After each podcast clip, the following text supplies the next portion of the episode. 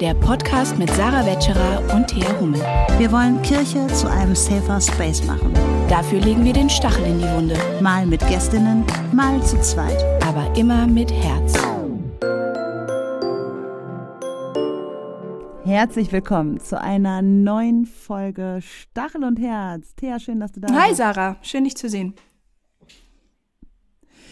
Wir haben heute eine besondere Gästin. Ähm, ja und Amen. Unter diesem Namen kennt ihr Maike Schöfer wahrscheinlich. Ähm, auf Instagram unterwegs. Wir werden gleich noch ein bisschen was zu ihr erzählen. Aber vielleicht zunächst ein paar Sätze, wie wir zu unserem heutigen Thema gekommen sind, nämlich Hate Speech. Das hat damit zu tun, dass die Vereinte Evangelische Mission, ähm, unsere Arbeitgeberin, jedes Jahr eine Menschenrechtskampagne herausbringt zum Tag der Menschenrechte am 10. Dezember, der bald ist. Und ich musste einen Artikel oder ich durfte einen Artikel beitragen zu dem Begleitheft und es ging ums Thema Hate Speech. Ähm, und dabei ist mir nochmal, ja, irgendwie ziemlich bewusst geworden, wie viel Hass man und wir ja auch im digitalen Raum ausgesetzt sind. Ähm, und dass vor allem stark marginalisierte Menschen ähm, auch nochmal extremerem, äh, extremer Gefahr laufen, auch digital Opfer von Hass zu werden.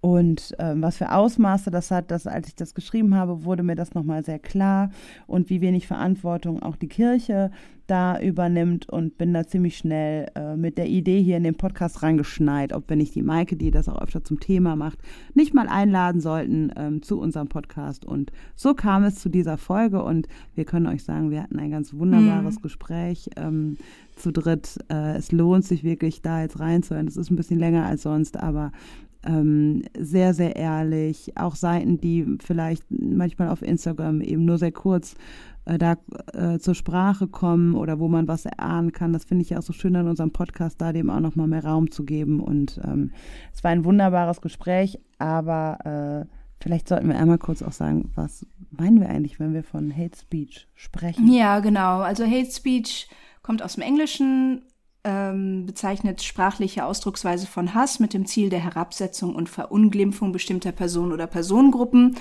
Ähm, in diesem Fall, also Hate Speech kennt man natürlich auch besonders im Internet. Ähm, es gibt viele Studien dazu, äh, die die Zunahme von Hassrede und Hasskommentaren im Internet untersuchen. Ähm, und ähm, ich glaube, fast jeder von uns, jede von uns, die im Netz unterwegs hat, hat zumindest schon mal Hasskommentare oder Hassrede im Internet gesehen. Ähm, aber es gibt halt auch Menschen wie ähm, Maike zum Beispiel, die viele FollowerInnen ähm, bei Instagram hat und die nochmal von einer bes besonderen Form von ähm, Hate Speech ähm, betroffen sind. Man spricht dort auch von Cybermobbing. Ähm, oder, oder Cyberbullying. Ähm, das sind verschiedene Formen der Verleumdung, Belästigung, Bedrängung, Nötigen, Nötigung von Menschen äh, mit Hilfe elektronischer Kommunikationsmittel, also übers Internet in ähm, häufig dann auch in Privatnachrichten, aber auch in äh, Hasskommentaren unter ähm, unter Posts und da das ist mehr glaube ich so eine gezieltere ähm, eine gezieltere Hassrede gegenüber ähm, Menschen. Und ähm, ja, Maike hat da Erfahrung mit. Ähm, sie, du hast es eben schon erwähnt, Sarah, ähm, unter dem Namen Ja und Amen ähm, ist sie im, bei Instagram sehr aktiv, ähm, im analogen Leben, sage ich jetzt mal. Ähm, ist sie äh, Religionspädagogin, sie ist Pfarrerin, und äh, postet sehr viel zu queer-feministischen Themen. Und das Gespräch war wirklich sehr, sehr inspirierend, fand ich. Genau, ab ähm, 1.1. ist sie äh, Pfarrerin in äh, Berlin, ist gerade noch Vikarin in Potsdam und ähm, hat sehr viel auch mit uns geteilt über ihren Weg äh, zur Pfarrerin, ähm, über ihren Weg in Social Media und ähm, äh, sehr offen mit uns darüber gesprochen, ähm, ja, ihre Perspektive mit uns geteilt, ähm, auch schmerzliche Erfahrungen geteilt. Ähm, wir hoffen, dass ihr alle gut damit umgeht und ähm, wir sind eigentlich so verblieben. Ähm, wir nehmen jetzt schon das Ende vom Podcast vorweg. Lasst Liebe da, lasst Liebe für, für Menschen da, die ähm, kostenlosen Aktivismus gerade innerhalb der Kirche auch machen. Das ist ein Riesendienst an die Kirche und ähm, wir freuen uns über Rückmeldungen und äh, wünschen euch jetzt viel Spaß mit dem Interview.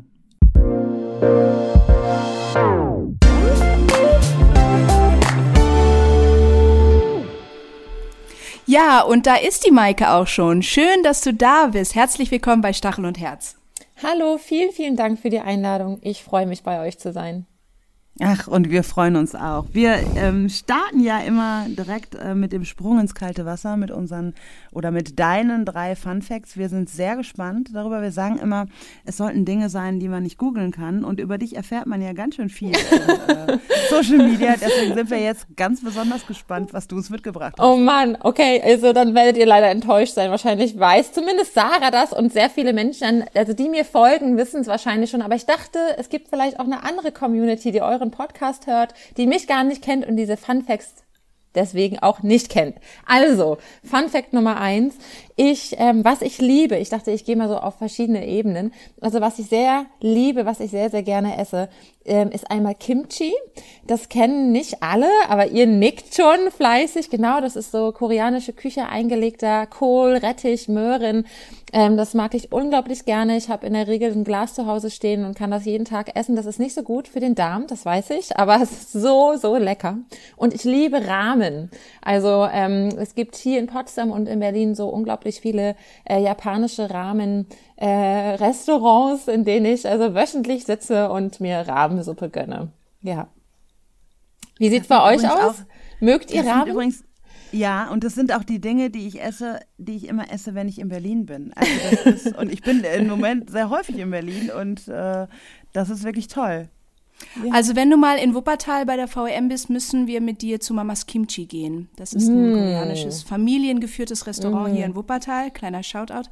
Ähm, Kimchi ähm, also ich bin ja so ein bisschen das Scha schwarze Schaf meiner Familie. Ähm, ich mag nicht so gerne scharfes Essen. und äh, das ist, ich bin so ein bisschen die Schande meiner indonesischen äh, Seite.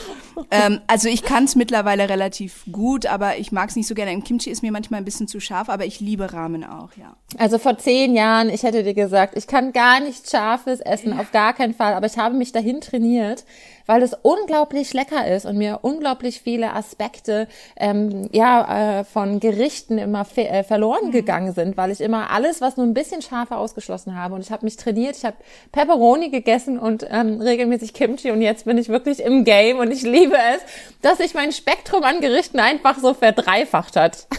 Es ist wirklich eine Gewöhnungssache. Also ich merke das auch bei mir, dass ich es mittlerweile besser kann. Also scharfes Essen, oh yes. Sehr gerne Kimchi und sehr gerne Ramen. Wenn ihr mir eine Freude machen wollt. okay. Wir haben es gehört. Ihr auch alle.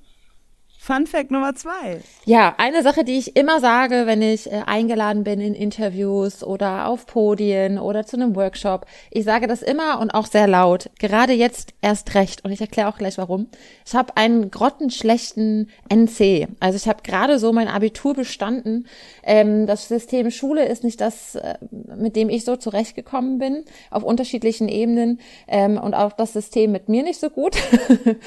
und ähm, ich hatte nie das Bedürfnis zu studieren und nie das äh, Gefühl oder auch die Einordnung, was soll ich mal machen und warum ist das wichtig, weil mir das in dem in der Zeit der Schule nicht vermittelt worden ist. Und ich habe gerade so also mein Abitur bestanden und äh, warum ich dann doch äh, ins Pfarramt gehe und warum und wie es dazu gekommen ist, das fragt ihr bestimmt noch hinterher. Aber mir ist das sehr wichtig zu sagen, gerade im Hinblick auf die Themen Klassismus zum Beispiel in Kirche und Gesellschaft. Wer bekommt Zugang zum Studieren, zu bestimmten Berufen, ist mir das ganz wichtig, immer zu sagen, ich war keine gute Schülerin aus unterschiedlichen Gründen, aber ich bin trotzdem den Weg gegangen und ich bin sehr, sehr froh, dass ich eine Hochschule gefunden habe, die gesagt hat, wir schauen nicht auf die Noten, sondern wir schauen, was bist du für eine Person und mit welchen Interessen du kommst du eigentlich, was bringst du für Fähigkeiten mit und das würde ich gleich am Anfang sagen. Ich finde, so sollte Bildungssysteme aufgebaut sein, zu gucken, was interessiert dich, worauf hast du Bock. Oh yes. Und ist vielleicht gar kein Fun Fact, aber ist halt ein wichtiger Fact meiner Person. Voll, voll wichtig. Unsere letzte Folge ging ja, war ja zum Thema Klassismus. Und ähm, interessanterweise in meinem Buch habe ich ein Kapitel, das äh, habe ich genannt, warum ich nicht Fahrerin geworden bin. Und das hat äh, vielleicht auch ähnliche Gründe. Und die Rückmeldung auf dieses Kapitel in meinem Buch und auch die Rückmeldung jetzt zu unserer letzten Podcast-Folge sind tatsächlich äh, auch sehr schambehaftet von Menschen. Ja. Also das ist auch so ein, so ein Tabuthema, wo man sich in einer ähm, klassistisch doch sehr privilegierten Kirche wenig traut, was zu sagen. Und ich habe das selber erst jetzt gerade gemerkt. Ich war bei einem Symposium in Berlin ähm, an der Theologischen Fakultät und ich merke, wie wie das da auch, also wie das da auch in mir hochkommt, wie eingeschüchtert mhm. ich mich fühle, weil ich halt diesen Habitus auch nicht, äh, mhm. nicht so erlernt habe. Also ich bin, ich fühle mich nicht so im Game drin und ähm, kenne manche Codes nicht und so und mhm. habe dann auch Schiss, enttarnt zu werden. So. Also versucht das Spielchen mitzuspielen irgendwie und das hat überhaupt nichts damit zu tun, dass Menschen das absichtlich oder böswillig machen, auch nicht da mhm. bei, dieser Tagung und ähm, das vermutlich auch zum Teil gar nicht merken. Umso wichtiger mhm. ist es aber, dass wir den Menschen, die eben so schambehaftet davon betroffen sind und sich nicht trauen, darüber zu sprechen, ähm, Mut machen, indem wir anfangen, darüber zu sprechen. Daher vielen lieben Dank, dass du das direkt hier am Anfang so jetzt auch zum Thema gemacht hast. Danke.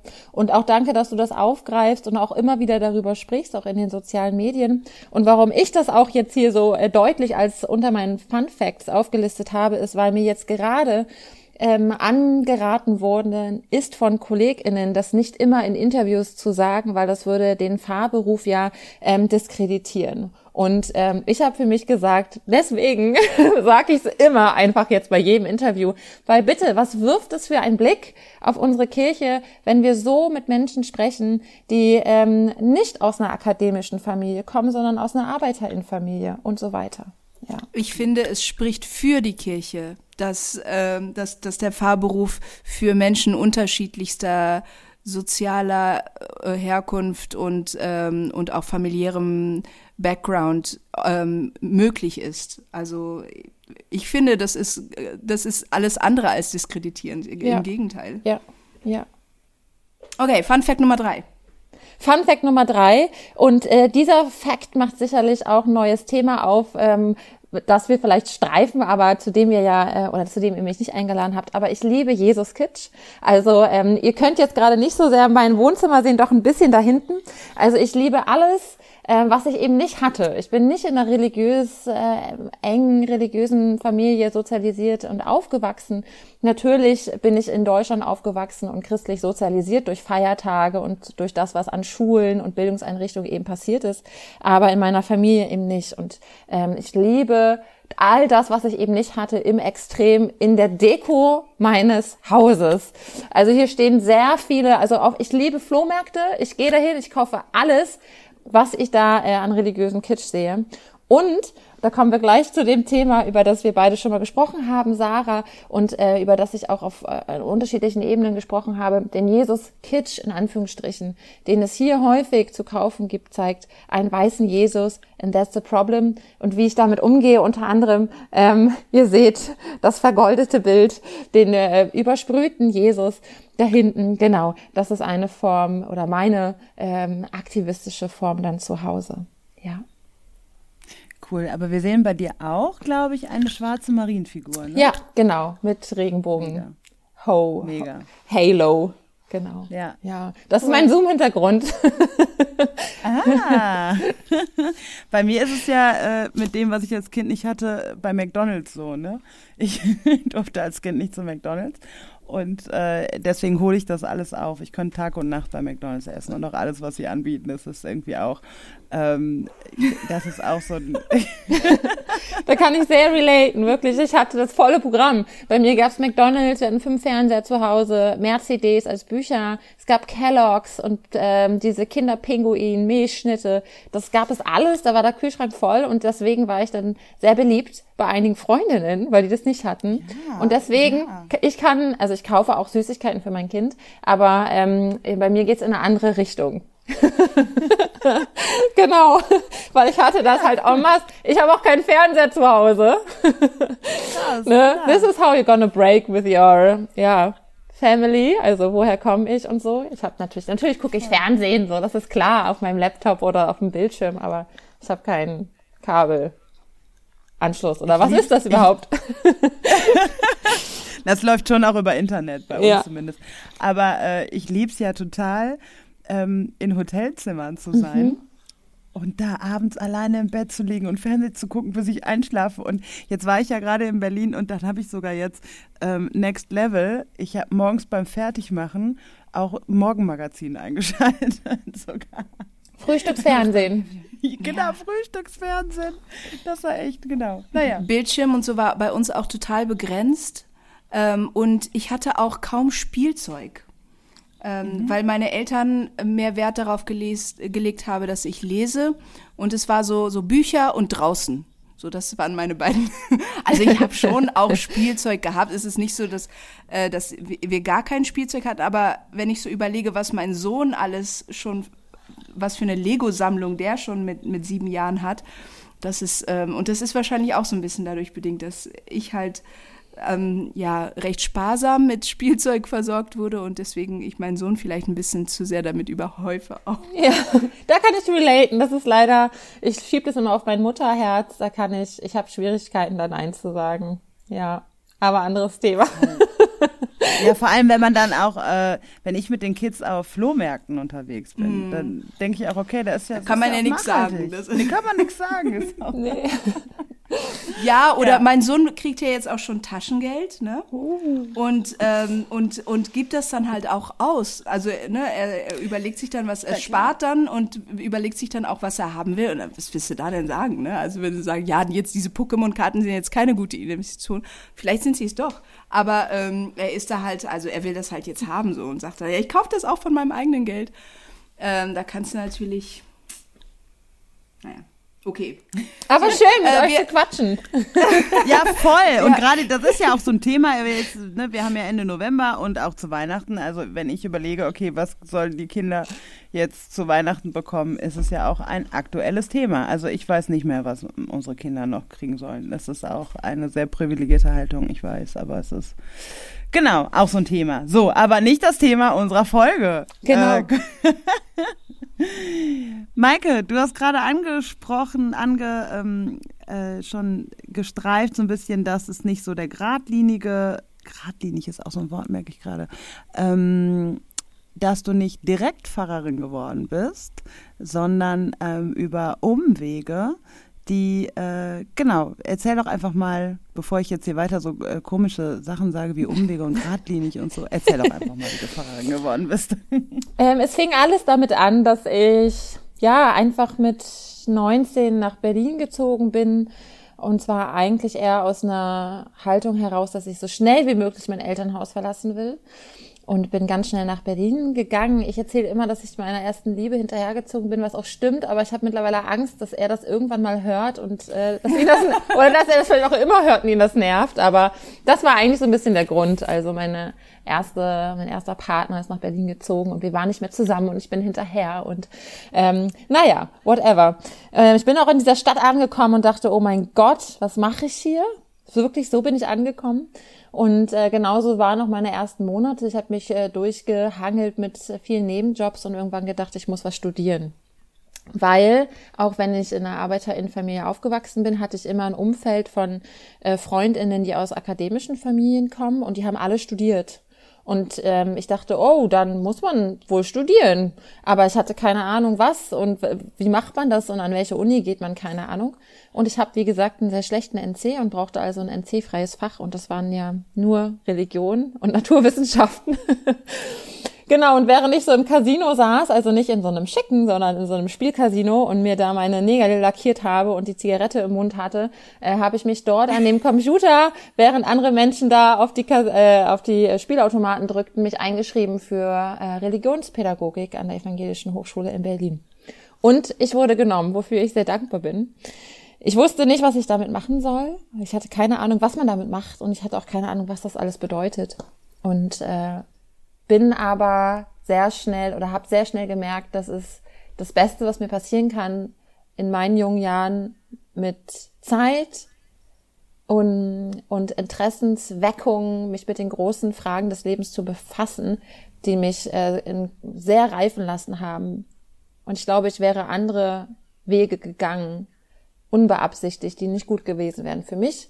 Ihr kennt bestimmt die vielen Geschichten von Menschen, die in Berliner, von Berlin eingesogen werden und ähm, ja, vielleicht auch in Milieus geraten, die nicht hilfreich sind für eine positive Lebensgestaltung. Und das, ich glaube, ich hatte da Momente, in denen das hätte passieren können. Und ich bin sehr dankbar, dass ich da ähm, durch diese theoretischen ähm, durch diesen theoretischen und auch herzlichen, also herzbetreffenden Input so sehr reifen konnte und überlegen konnte, was ist das Leben und was will ich hier? Und dafür hatte ich sehr viel Zeit, dafür bin ich dankbar.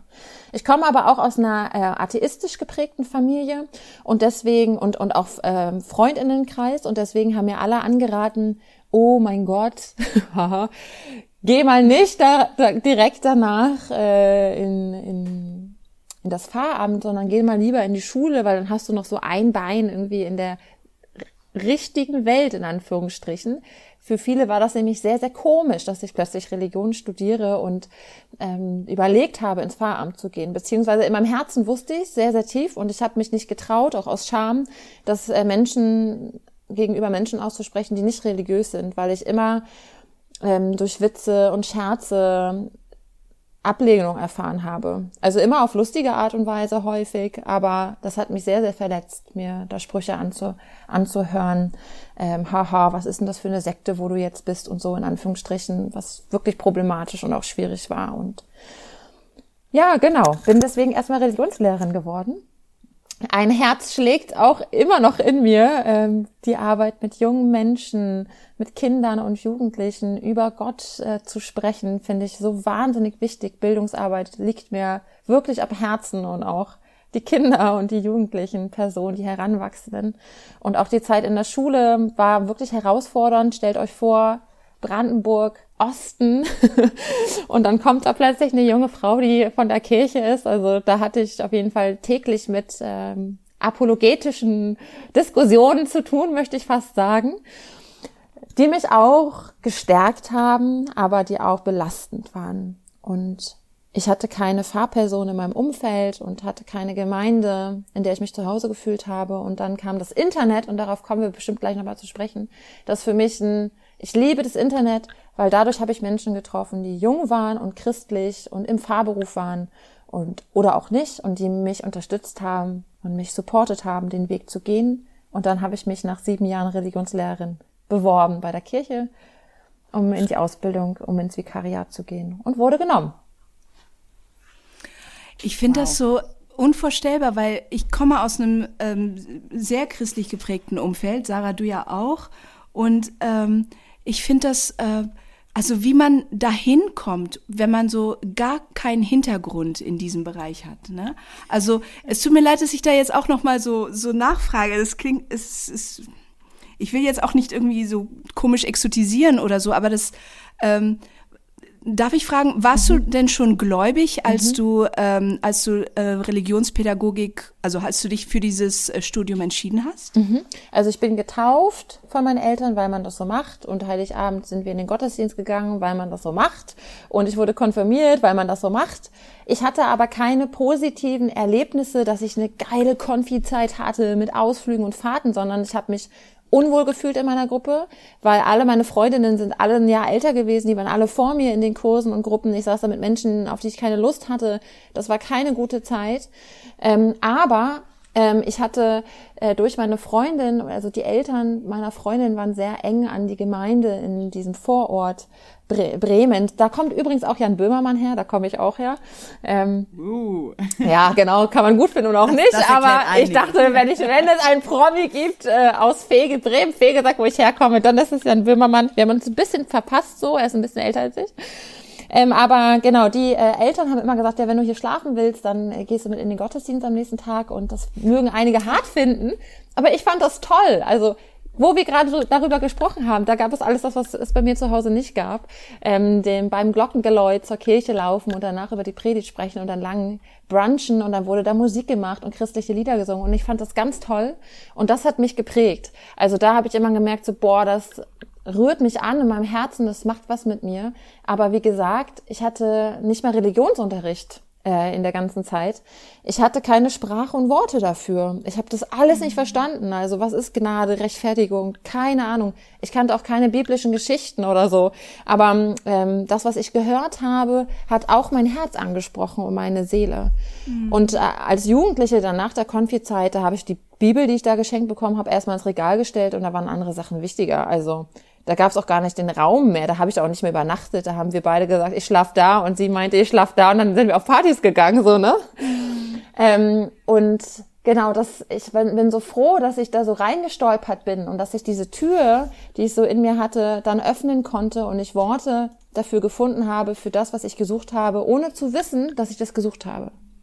Aber genau diese Worte, die findest du ja und äh, das hat vermutlich auch viel damit zu tun, dass du eben nicht christlich sozialisiert oder äh, nur, äh, was heißt nur, das klingt auch so, äh, ja, dass du über die, mein Gott, ich habe heute Störung.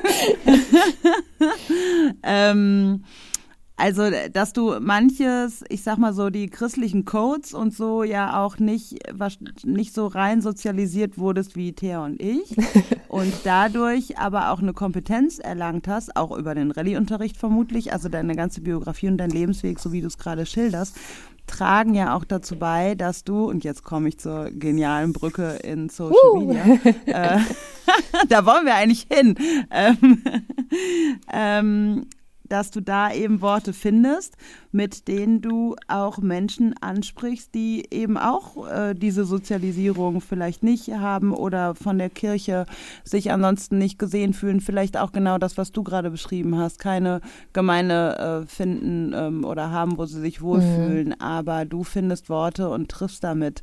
Ähm, zumindest sprechen deine äh, FollowerInnenzahlen dafür, die ähm, ja eine große Community äh, mittlerweile sind, ähm, ich glaube 24.000. Ähm, und ja, also das, das trägt ja, glaube ich, äh, das spricht viel. So, deswegen war der Weg, glaube ich, jetzt, bis wir jetzt hier in Social Media und auf Instagram gelandet sind, auch ganz gut, das zu hören, weil ich habe so ein bisschen das Gefühl gehabt bei dem Reden ähm, und Erzählen von deinem Lebensweg, ähm, dass das eben der Weg auch äh, ist, der das geebnet hat und das, das Tor sozusagen für 24.000 Leute geöffnet hat und deswegen auch so ansprechend ist. Ähm, genau, äh, diese 24.000, die waren ja noch nicht von Anfang an mhm. da. Und es gab so einen Moment, das war kurz vor dem Kirchentag mhm. in ähm, Frankfurt, als wir dort auch mit dem Heat-Netzwerk waren, ähm, wo du mit einem Reel, mhm. was nicht mehr auf deinem Instagram-Account ist, ich mhm. wollte das Thea im Vorhinein zeigen und dachte, das ist gar nicht mehr da, was irgendwie, ich weiß gar nicht, hatte das eine Million oder Ja, irgendwie 1,6 also, Millionen. Ja, krass. Ja. Ähm, und damit bist du ja viral gegangen und hattest von also ich glaube, innerhalb von einer Woche 10.000 äh, Leute mehr plötzlich.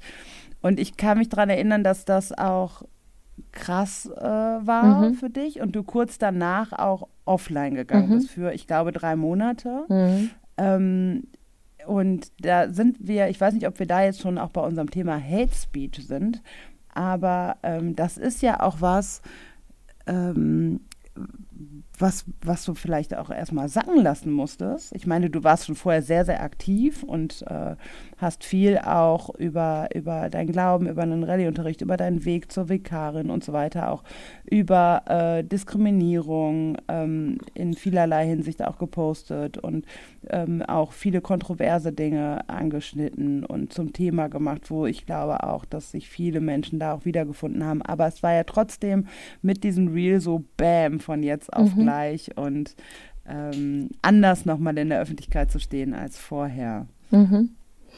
Vielleicht magst du da so ein bisschen zum Einstieg ähm, erzählen, wie es dir da so erging und warum du diese drei Monate äh, Auszeit dir genommen hast.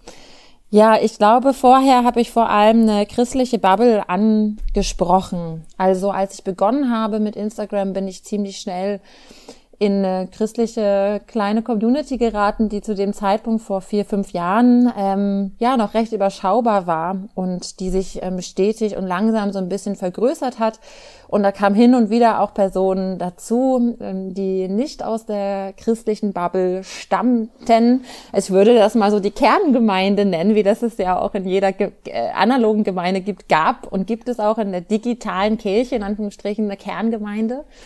Und ich habe ziemlich viel für die äh, auch gearbeitet, gepostet und mich mit dieser Community ausgetauscht. Und durch ein Video, durch ein Reel bin ich plötzlich in andere Bereiche gekommen. Und das hat ähm, ja einfach den schnellen Zuwachs an der Community, an Follower in, in dieser kurzen Zeit generiert. Und natürlich ist es im ersten Moment ein schönes Gefühl zu sehen. Ein Video spricht viele Leute an und das erreicht viele, aber ich habe ziemlich schnell gemerkt, ich kann diese Welle nicht stoppen. Und das war in diesem Moment erstmal eine positive Welle. Ähm, und das war das Positive daran. Aber ich habe festgestellt, das verbreitet sich und kommt aus meiner, aus meinem Handlungsspielraum hinaus. Ich kann das nicht mehr bremsen und das hat mich sehr beängstigt. Und dann ähm, ist es auch ziemlich schnell umgeschlagen, dass es darauf auch sehr viele negative Reaktionen gab. Und das waren sehr, sehr viele. Also wirklich, äh, ich hatte tausende Kommentare darunter und das ist dann so viel, dass ich das nicht mehr überblicken kann und auch nicht mehr moderieren kann. Also ich habe nicht mehr gesehen, meine Timeline hat sich sekündlich erneuert. Also ich habe einen Kommentar gesehen und gerade im Moment, wenn ich darauf klicken wollte, war es schon wieder weg und es stand schon was Neues da. Also das, diese Welle war so äh, groß, dass mich das sehr beunruhigt und beängstigt hat. Und in den ersten Tagen fand ich das schön und dann ist es aber ja in ein äh, ungutes Gefühl übergegangen. Und ziemlich schnell im Anschluss bin ich auch in eine Auszeit und in eine Pause gegangen, weil ich für mich fest, weil mich das erschreckt hat und sehr beängstigt hat, weil ich da die Wucht und die, ja wirklich die Wucht und die, das, die Endkontrolle oder wie sagt man das, Unkontrolle, Kontrolllosigkeit, ich weiß nicht, wie das, wie das Wort ist. Kontrollverlust. Genau, Kontrollverlust gespürt habe. Ha, ich kann doch Worte. Ja, danke. Das, genau, das hat mich sehr beängstigt und beunruhigt und dazu kam ein großer Druck. Ich habe äh, zu dem Zeitpunkt sehr, hatte viele Formate und durch das Video wurden gleichzeitig auch viele äh, Nachrichten, äh, Agenturen aufmerksam, Fernsehsender. Ich hatte plötzlich ganz viele Anfragen und das Thema Kirche kam, äh, also dieses Video kam zeitgleich mit sehr vielen anderen aktivistischen kirchlichen Menschen ja so zeitgleich hoch. Also es gab da viel von Maria 2.0. Ich erinnere mich auch dich, äh, auch an dich, Sarah. Also ähm, Antirassismus und Kirche. Also da waren so viele Themen gleichzeitig und Kirche habe ich so das Gefühl gehabt, war auch durch den Kirchentag dann an unterschiedlichen Medien irgendwie präsent. Und ähm, genau zu diesem Zeitpunkt kam auch das Video. Und das mit diesen vielen Anfragen, mit diesen vielen, mit dieser hohen Arbeit plötzlich Arbeitsaufwand, mit dieser Verantwortung, die ich plötzlich hatte, auch allem gerecht zu werden und auch alles zu moderieren, was an Hass auf mich einprasselte, hat mich ja überfordert. Und dann war für mich nur der folgerichtige Schluss, eine Pause zu machen. Und die Pause habe ich aber nicht deklariert, als ich ziehe mich mal eine Woche zurück, sondern ich habe gesagt, ich mache jetzt Stopp und ich gucke, wie es weitergeht, ob es überhaupt weitergeht. Und so habe ich das auch kommuniziert und habe ein paar Tage später, nachdem ich das kommuniziert habe, mein Profil auch auf privat gestellt. Und dann bist du irgendwann wiedergekommen. Und dann bin ich wiedergekommen, ja. Ähm, eine andere Ebene, die noch mit hineinspielte, war folgende, dass ich gerade mit meinem Gemeindevikariat begonnen habe. Also seit wenigen Monaten war ich in der Gemeinde und meine ersten Amtshandlungen standen vor der Tür. Erste ähm, Prüfung im Sinne von, dass ich Besuch bekomme und das geguckt wird und so. Wie macht sie das? Und mich hat das sehr abgelenkt, in zwei Welten unterwegs zu sein, weil ich habe das sehr getrennt, äh, auch aus einem Verantwortungsbewusstsein im Hinblick äh, auf Corona. Also ich wollte nicht, dass Menschen in die Gottesdienste kommen und die Kerngemeinde plötzlich nicht mehr kommen kann und so. Das waren für mich Sachen, die mich sehr bewegt haben. Deswegen habe ich das sehr getrennt voneinander und auf Instagram nicht geschrieben, wo ist meine Gemeinde. Also ich habe immer gerne eingeladen, wenn ich privat gefragt wurde, aber ich wollte da so ein bisschen auch die Gemeinde vor allem vor dieser großen Hass und dann aber auch äh, ähm, angefragten äh, Welle schützen. Und ähm, mich hat das sehr abgelenkt von dem, was ich eigentlich wollte. Und zwar wollte ich das Pfarramt kennenlernen. Und das kannte ich ja vorher noch nicht. Ich komme ja nicht aus der christlich geprägten Familie, Umfeld. Aber ich komme, äh, bin ja viel eher mit der digitalen Welt aufgewachsen. Die ist mir bekannt, bekannter als die kirchliche Welt. Und deswegen, das war die andere Ebene, warum ich das trennen musste in dem Moment. Und das, das sind ja sehr viele Herausforderungen. Mhm. Zum einen, du warst Vikarin, das entspricht ja, also so wie Referendarin äh, im, im Schulwesen, also die praktisch, der praktische Teil der Ausbildung zur Pfarrerin ähm, dann hast du auch noch Begleitseminare gehabt, äh, mhm. äh, dann musstest du auch noch Job und Familie koordinieren, also mit Kind dann auch wochenweise weg und so. Genau. Dann, dann äh, den Schutz deiner Gemeinde gerade, dass da nicht auch diese Welle des Hasses oder auch des Interesses ähm, äh, plötzlich kommt und viele Menschen kommen, äh, gerade in Corona und Corona generell an sich mhm. und und dann ähm, die Hasskommentare auf der einen Seite und auf der anderen Seite ähm, auch eine Erwartungshaltung von Kirchenseite. Also du sagtest gerade deine, deine Formate, das, da höre ich so ein bisschen zwischen den Zeilen auch naja, jetzt kommen natürlich auch Erwartungen, ne? jetzt hat sie so viele FollowerInnen und ähm, jetzt könnte sie ja auch noch mal Werbung für unser Projekt machen oder hier kooperieren und da noch, äh, da, da kommen ja auch gleichzeitig Erwartungshaltungen. Ja. Oder auch der Druck aus der eigenen kirchlichen Community, naja, jetzt passiert aber auch hier gerade das und das, da könnte sie jetzt aber auch nochmal mhm. was zu Rassismus sagen und hier auch nochmal was zu Sexismus und dazu hat sie jetzt gar nichts gesagt und so. Also mhm. da, das kommt ja auf, äh, auf, und auf unterschiedlichen Ebenen aus allen Seiten dann. Ähm, und und dann kannst du nicht mal mehr den Kommentaren folgen, weil du hast keinen, du hast du, du machst das nicht hauptberuflich, du hast äh, noch sehr viel anderes und so. Äh, das finde ich eine sehr kluge Entscheidung, da erstmal auch offline zu gehen. Aber meine Frage wäre da jetzt auch, auch von Kirchenseite gab es dann da ja auch Druck, gab es auch irgendwo von Kirchenseite ein Bewusstsein ähm, oder äh, Angebote, die gesagt haben, hey Maike, das ist krass, dass du so viele Leute ansprichst, wie können wir dich denn jetzt sehen, unterstützen, supporten? Was können wir tun? Ähm, Gerade auch diese Reaktion, jetzt offline zu gehen, das fand ich schon irgendwie auch so krass. Also als ich das so gelesen habe, dachte ich, wow, krass, habe direkt irgendwie auch da so mitgefühlt und dachte, wow, ja, das ist ähm, eine sehr kluge mhm. Entscheidung, aber sicherlich auch aufgrund einer großen Schmerzerfahrung. Ähm, und ja, äh, gab es auch, ja, gab es mhm. von Kirche entweder formell oder informell ähm, Dinge, Menschen, Angebote, die dich vor allem dann auch im Blick hatten? Ja, da würde ich gerne auf zwei Punkte eingehen oder auf, und auf zwei Ebenen antworten. Also einmal ist auch diese Entscheidung für mich äh, so entlastend gewesen, weil ich gemerkt habe, ich kann frei von den äh, Herausforderungen und Mechanismen von Social Media noch agieren. Also mich hat das äh, Social Media nicht so sehr eingenommen, dass ich aufgrund des Erfolges weitermachen musste. Und das hat mich sehr beruhigt, dass ich sagen konnte, ich mache hier Schluss und vielleicht geht's gar nicht weiter. I don't care. Ich weiß, was ich kann, welcher Mensch ich bin. Ich weiß, dass ich aktivistisch, also das, was mir im Herzen liegt, auch auf anderen Ebenen machen kann. Das war für mich auch eine sehr positive Erfahrung zu, zu merken, und das ist ein großes Problem äh, im Influencer-Innen-Game, äh, vielleicht sprechen wir auch nochmal darüber, wie sehr Mechanismen greifen und Menschen auch beeinflussen in ihrem Handeln und Sein auf Social Media. Und daraus habe ich Konsequenzen gezogen für mein Handeln, Agieren, Arbeiten auf und mit Social Media. Unter anderem, dass ich mich besonders an Feiertagen zurückhalte. Also gestern war Buß- und Betag. Ich weiß gar nicht, wann eure Folge erscheint, ob ich das jetzt sagen darf, aber ich bekomme sehr viel Hass immer an Feiertagen und ich ziehe mich da einfach, also an Feiertagen bin ich offline. da mache ich nichts. Ähm, da kommen wir bestimmt nochmal zu, zu so organisiertem Hass. Und der andere Punkt war, ja, ich hatte sehr hohe, aus verschiedensten Richtungen Erwartungen plötzlich an mich, auch von KollegInnen, von anderen AkteurInnen auf Social Media. Aber bis dato hatte ich äh, noch nie eine Rückmeldung von offizieller Seite der Kirche zu meinem Engagement auf Social Media.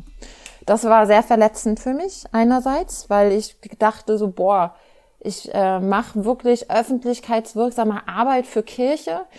Warum? Andererseits habe ich es auch so verstanden nach einer gewissen Zeit, ähm, dass das eine Unterstützung ist, also zwar eine leise, aber eine Unterstützung im Sinne von, wir geben dir die Freiheit und wir kontrollieren nicht, was du sagst. Das finde ich natürlich positiv. Andererseits ist es schwierig, vor allem in solchen Situationen, dann keine Hilfe zu bekommen. Denn Kirche ist auch für ihre Mitarbeitenden im Hinblick der Fürsorgepflicht zuständig. Und ich weiß, und das ist noch immer ein großes Problem, dass das, was im digitalen Raum passiert, nicht so gewertet wird wie Dinge, die im analogen Raum passieren. Und leider, es hat, also das, was im digitalen Raum passiert, Auswirkungen auf die analoge Welt, also ganz konkret auf mich. Und den Hass, den ich erfahren habe, äh, da weiß ich auch erst im, im Rückblick, dass das Gewalt ist. Also, dass ich Gewalt erfahren habe im Netz und das so zu benennen und so deutlich zu machen, ist für mich ein äh, sehr wichtiger Schritt und Punkt, darüber zu reden und das gerade äh, Institutionen wie zum Beispiel Kirche oder auch an Politik zu richten. Denn da, genau, gibt es, äh, wird immer noch mit zweierlei Maß gemessen. Betroffene werden immer noch nicht ernst genommen. Ja. Das, ich ich ja. glaube, Entschuldigung. Nee, mach du mal her. Ich, ich glaube, ähm, weil wir vorhin auch über unsere Klassismusfolge gesprochen wird, das ist, glaube ich, auch ein Problem, ne? dass in der Kirche alles, was ähm, mit dem Digitalen und mit Social Media, äh, äh, was das betrifft, dass es ähm, bestenfalls ein bisschen belächelt wird ne? und gesagt wird, ja, das ist ja irgendwie Fun, äh, das ist Freizeit, das ist so ein bisschen banal, ne? diese ähm, ne, wir, wir, wir, mhm. wir Kirche, ne, wir sind die mit den dicken Büchern und dem ähm, mit dem akademischen Hintergrund und mit den, mit den komplizierten Wörtern und mit den, mit den toten Sprachen und so weiter. Und wir sind nicht die mit McDonalds. Und, äh, und das andere äh, bei digital, äh, in der digitalen Welt, das ist halt alles so verkürzt. Äh, da geht's ja nur um, um, um Spaß und Entertainment. Und ich, äh, das, also bestenfalls wird es so ein bisschen belächelt, definitiv nicht ernst genommen. Und ähm, ja, schlimmstenfalls finde ich es, so wie du es beschreibst, ähm, wird es gar nicht ernst genommen, auch äh, was für, was für, für negative Auswirkungen das haben kann. Ne? Also was das Positive betrifft, ähm, da sind die äh, Kirchen dann vielleicht ähm, doch ganz dankbar und sagen, ach, mehr Reichweite, wie schön. Unsere Programme und äh, unsere Aktivitäten werden bekannter, vielleicht auch außerhalb unserer Bubble und wir erreichen vielleicht neue Zielgruppen. Das ist ja interessant. Aber ähm, dass es auch negative Auswirkungen haben kann, ähm, wird dann nicht gesehen, ja. weil es nicht ernst genommen wird. Und ähm, wenn du sprichst auch von, von, von, von, von Hass, der dir da entgegenkommt, von Gewalt, die du erlebst, da, die gibt es ja dann auch auf unterschiedlichen mhm. Ebenen. Ne? Also du hast äh, sozusagen, sagen wir mal, die Reels oder die, die Posts, wo die Leute ähm, öffentlich kommentieren, dann mhm. vielleicht nicht mit Klarnamen und so weiter, aber äh, das auch öffentlich ähm, posten. Da sind dann vielleicht ähm, bestenfalls dann auch andere, die ähm, sich vielleicht vor dich stellen und ähm, auch äh, sich einmischen. Ähm, aber du bekommst ja auch Privatnachrichten, mhm. ähm, wo dann, wo du dann die einzige bist, äh, die dem ausgesetzt ist.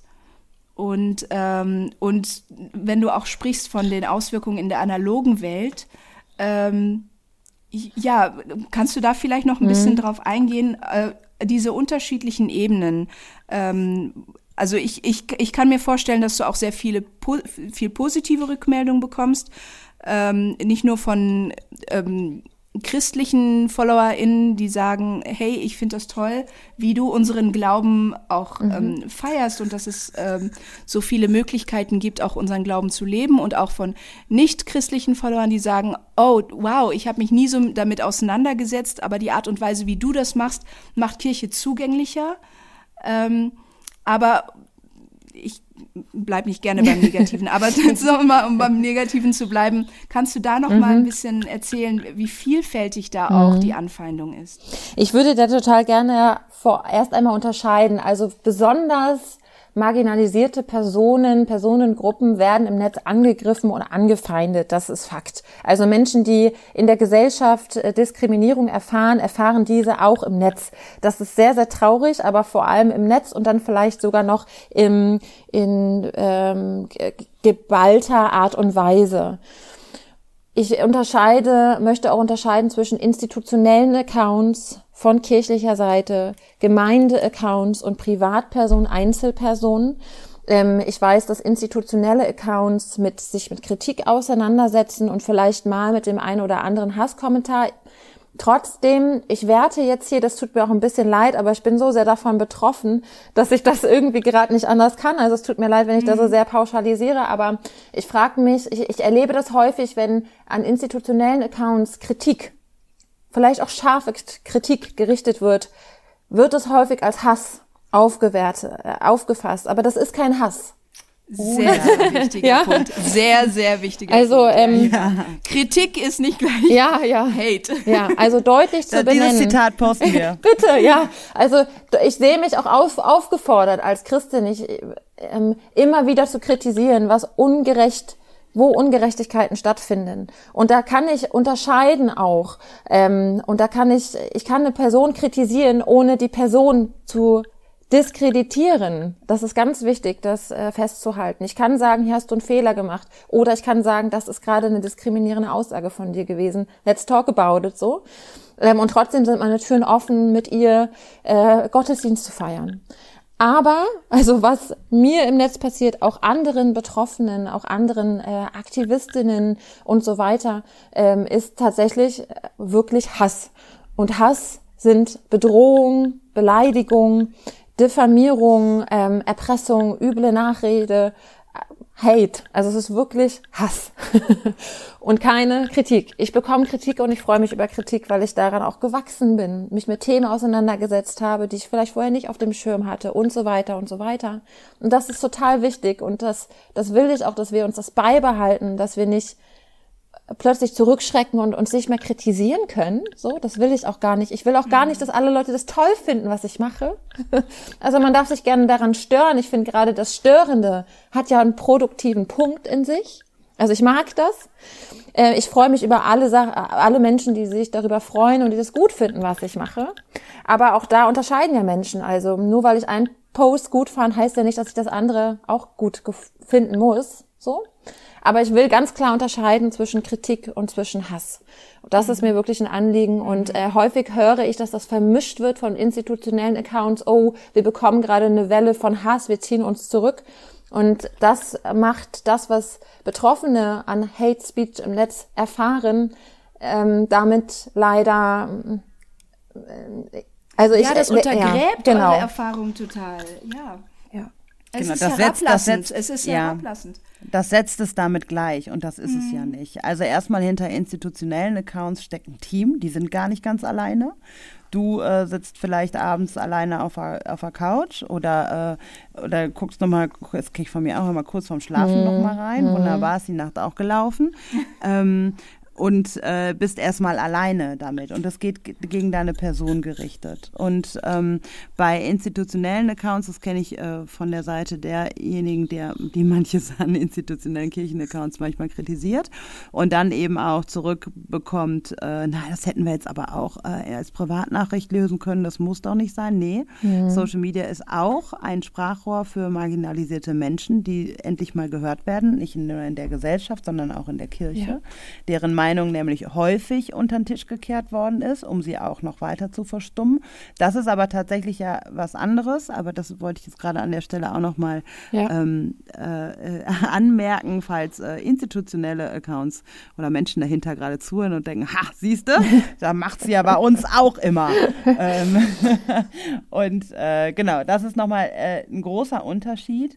Und das Dramatische finde ich wirklich, ähm, Kirche ist ja auch eine seelsorgerliche Institution und dass das so wenig ja. in den Blick genommen wird. Also du, du bietest einen Riesendienst an, der nicht bezahlt, nicht gewürdigt wird und dann am Ende des Tages nicht mal geschützt wird und nicht mal seelsorgerlich in den Blick genommen ja. wird, weil ich glaube auch mit den Themen, die du äh, ja auch mit vertrittst, also vor allem gegen Diskriminierung zu stehen in jeglicher Form, ähm, sind die Abwehrmechanismen auf kirchlicher Seite so groß, dass sie, und das passiert ja häufig auch äh, bei Rassismus, wenn man Rassismus anspricht, dass der Seelsorgeauftrag leider komplett mhm. ähm, äh, ausgeblendet wird. Also das, ich finde das manchmal auch bei PfarrerInnen faszinierend, wenn die Abwehrhaltung gegenüber Rassismus so groß ist, dass sie, also es ist wirklich faszinierend zu beobachten, wie sie komplett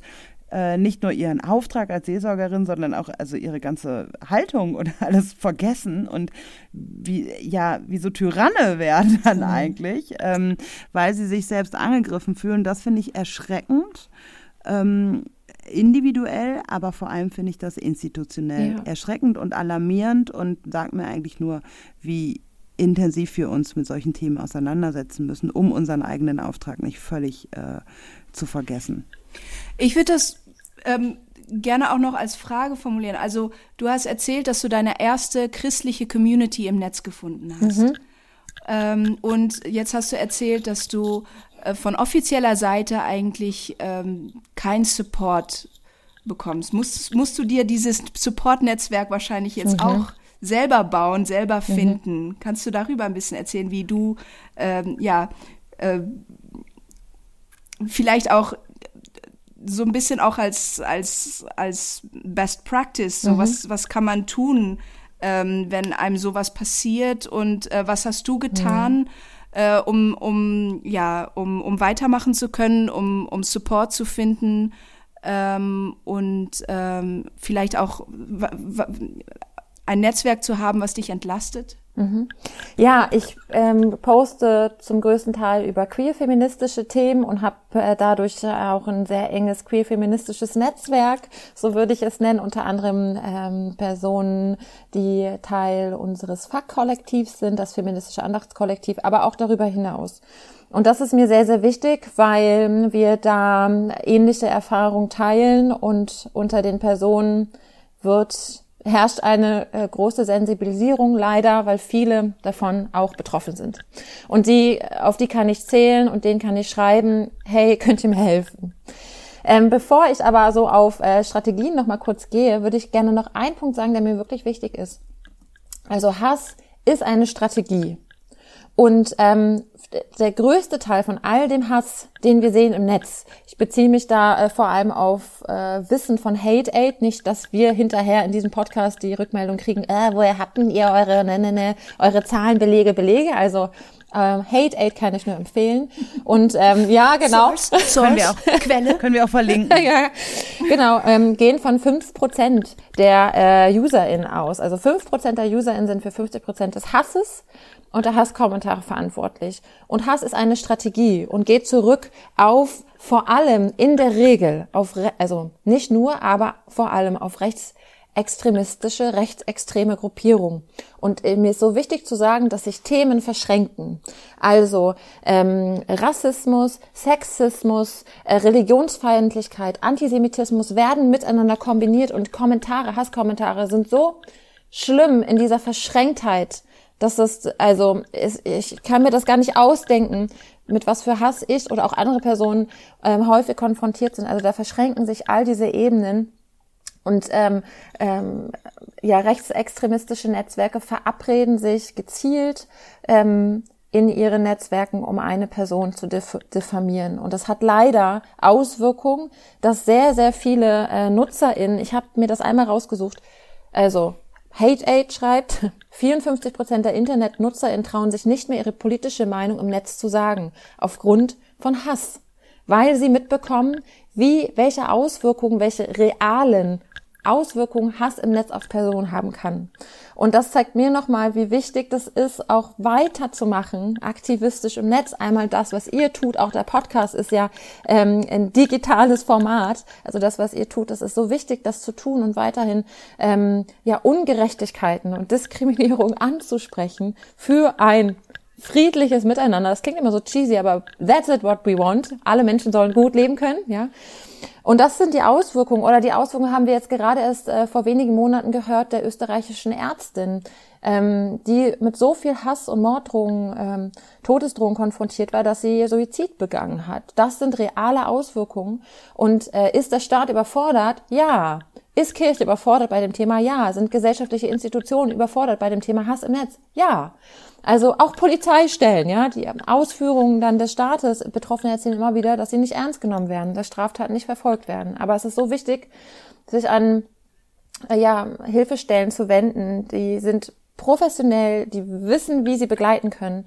Und äh, wenn es zu einer Hasswelle kommt, dann am besten Screenshots machen, ähm, äh, sich zurückziehen, Menschen um Hilfe bitten und die Community bitten, hey, könnt ihr mir helfen? Und das will ich so als positives Ende vielleicht, weil Thea, du hattest das gerade so ein bisschen gefragt. Ich habe eine unglaublich supportive Community.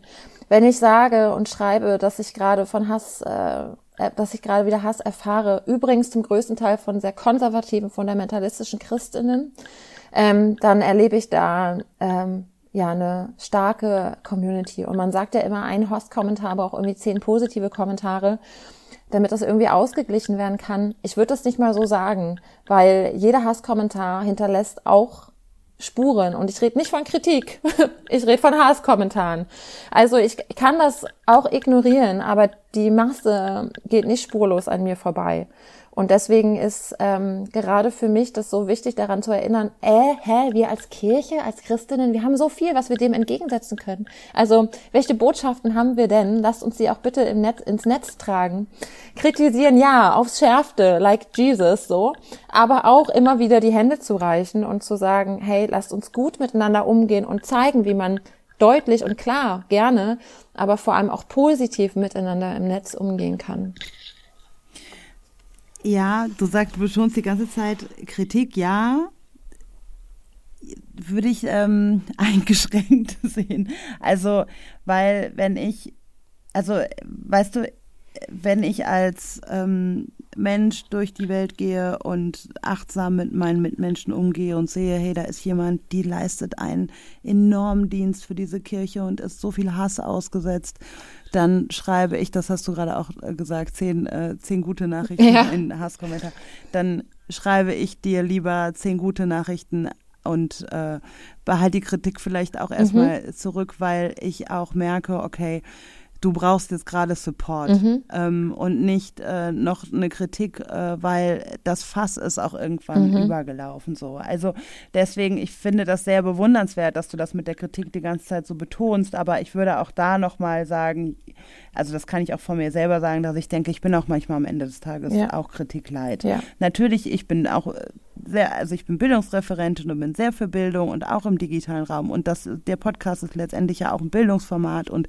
ähm, aber irgendwo denke ich auch mal, ich kann jetzt auch nicht mehr. Ich, also, und das ist auch, ähm, auch dein und auch unser aller gutes Recht, ähm, dass ähm, auch Kritik ist einfach manchmal, die wird auch in Kirche, finde ich manchmal, auch von unseren mhm. lieben Christenmenschen so lieb verpackt und so, aber dahinter steckt ja auch manchmal Hass. Der ist ja. natürlich nochmal anders als die Hasskommentare, von denen du erzählst und ich finde auch, wir hatten am Anfang überlegt, ob wir welche vorlesen, aber ich finde jetzt, ähm, weil ja. wir auch schon gegen Ende kommen, ist es auch nicht notwendig, das zu reproduzieren und ähm, wir können uns auch einfach äh, glaube ich, jetzt genug darunter vorstellen. Und ich finde auch, das ist genauso wie bei Rassismus, ich, wir müssen es auch nicht immer beweisen. Man kann es auch einfach mal hören und glauben und ähm, ja. kann auch selber sich äh, Dinge ergoogeln oder ähm, wenn man das mag. Äh, das, das muss man jetzt auch gar nicht, finde ich, beweisen. Es sind schlimm wiegende Hasskommentare und wir sollten auch mit unserer Kritikkultur ja.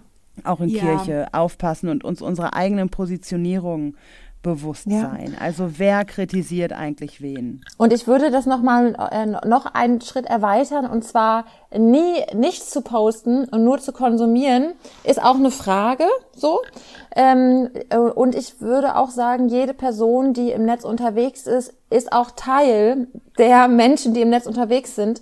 Und ähm, es ist wichtig auch positive Rückmeldung dazulassen. Also ich Mhm. sehe das, wir sehen das, wir nehmen das wahr. Wer reagiert wie auf welche Posts ähm, und auf welche Arbeit. Und äh, da würde ich gerade mir auch ähm, mehr ähm, ja, Aktivität ähm, dann auch von institutioneller Seite zum Beispiel wünschen und Unterstützung und Support. Ich finde das auch interessant, dass man diesen Satz, das wird man ja wohl noch sagen dürfen, eigentlich immer nur im Negativen anwendet. Ne? Also ähm, irgendwie diese Rechtfertigung, ja, äh, das, äh, das, das, das, ich muss da jetzt mal was sagen. Das, ähm, das sagt man immer nur kurz, bevor man etwas Negatives sagt. Und vielleicht muss da auch noch so ein bisschen so ein Umdenken ähm, stattfinden, dass wir sagen, ähm, seid großzügiger mit eurer Liebe. Es klingt ultra kitschig, aber ich habe das Gefühl, irgendwie mit Kritik und, und, und, und mit negativen Vibes sind die Leute oft, oft viel, viel ja, freigiebiger als, als, als mit positiven Vibes, mit, mit, mit, äh, ja, mit Sympathie, mit Empathie. Ja, und ein Like kann, muss auch immer nicht heißen, ich liebe das, was viele fälschlicherweise denken, sondern es ist einfach nur eine Form von Support. Ja, ich sehe das und das ist ein Dank von mir als Konsumentin an die Person, die das erstellt hat, die die Arbeit geleistet hat. Also so würde ich das gerne erweitern wollen. Das ist nicht ähm, eigentlich für mich nicht mehr so cheesy gemeint, I love everything you do, sondern nee, das ist ein Wert, das ist eine Arbeit, ich habe davon profitiert, ich habe vielleicht einen neuen Gedanken bekommen oder wurde hier informiert. Also ich würde das eher sehen als eine Unterstützungsform. Ja, und es auch einfach zu sehen, als selbst wenn ich nicht deiner Meinung bin, vielleicht hast du mich ja zum Denken, zum Nachdenken angeregt. Vielleicht hinterfrage ich dann auch Denkmuster, ähm, die ich habe und vielleicht ändere ich meine Meinung nicht und vielleicht sind, werden wir nicht einer Meinung, aber, ähm, aber du hast etwas in mir angeregt und auch dafür kann ich dankbar sein. Ja. Das ist das Stichwort. Maike, wir danken dir. Wir danken dir für deinen Dienst, den du über Jahre ähm, unbezahlt im, im, so im, Social Media leistest, für uns alle. Du bist ein, ein Riesengewinn für diese Kirche oh, und ich wünsche dir von. Herzen, ich wünsche dir wirklich von Herzen, dass das äh, in der analogen und kirchlichen und strukturell und institutionellen Kirche immer mehr ankommt. Ähm, ich danke dir für diesen Riesendienst. Ich wünsche, dass ähm, es immer mehr auch anerkennt und äh, anerkannt wird und mehr gewürdigt und geschätzt wird und Kirche an sich äh, gerade in ihrer Leitung äh, sieht, was für einen Riesendienst du da leistest. Ähm, und ja, äh, lasst Liebe da, kann ich euch allen nur sagen. Ich finde, das ist wirklich, damit können wir aus dieser Folge rausgehen. Ein Like, ähm, irgendwas ein Her und selbst wenn man keine Worte hat, irgendein nettes Emoji runter, darunter kommentieren, nur um zu signalisieren, der der Hass ist nicht lauter, sondern wir sind lauter und wir supporten das und wir sehen das, auch wenn wir nicht immer einer Meinung sind, aber wir sehen vor allem den Dienst, den du leistest für uns als Christinnen, für uns als Kirche, auch als Institution. Ähm, und man kann es so einfach supporten und man sollte auch ja, Liebe dalassen, ähm, wenn man nur drüber gescrollt hat, um auch ja das eben in jeglicher Form zu supporten. Wir hoffen, dass ja, dass wir mit diesem Podcast auch mit dieser Folge dazu beitragen konnten, ähm, Liebe im Netz zu lassen. Ja. So können ja. wir, glaube ich, raus. Danke, danke, danke für eure Liebe, Sarah und Thea und äh, danke für eure Liebe da draußen. Ich hoffe, ihr postet jetzt alle, dass ihr die Folge gehört habt und, und unterstützt den großartigen Podcast Stachel und Herz. Vielen Dank, Maike, und vielen Dank euch fürs Zuhören und bis zum nächsten Mal. Danke, tschüss. tschüss. Ciao. Dies war ein Podcast der Vereinten Evangelischen Mission. Wir hoffen, die heutige Folge hat dir gefallen und zum Weiterdenken und Nachfragen angeregt. Falls ihr Fragen an uns habt oder uns Feedback geben wollt, freuen wir uns sehr darüber. Schreibt uns auf Instagram oder ganz klassisch per E-Mail an podcast.vemission.org. Weitere Informationen findet ihr auf www.rassismusundkirche.de. Mit dem Podcast wollen wir dazu beitragen, Kirche zu einem sichereren Ort zu machen.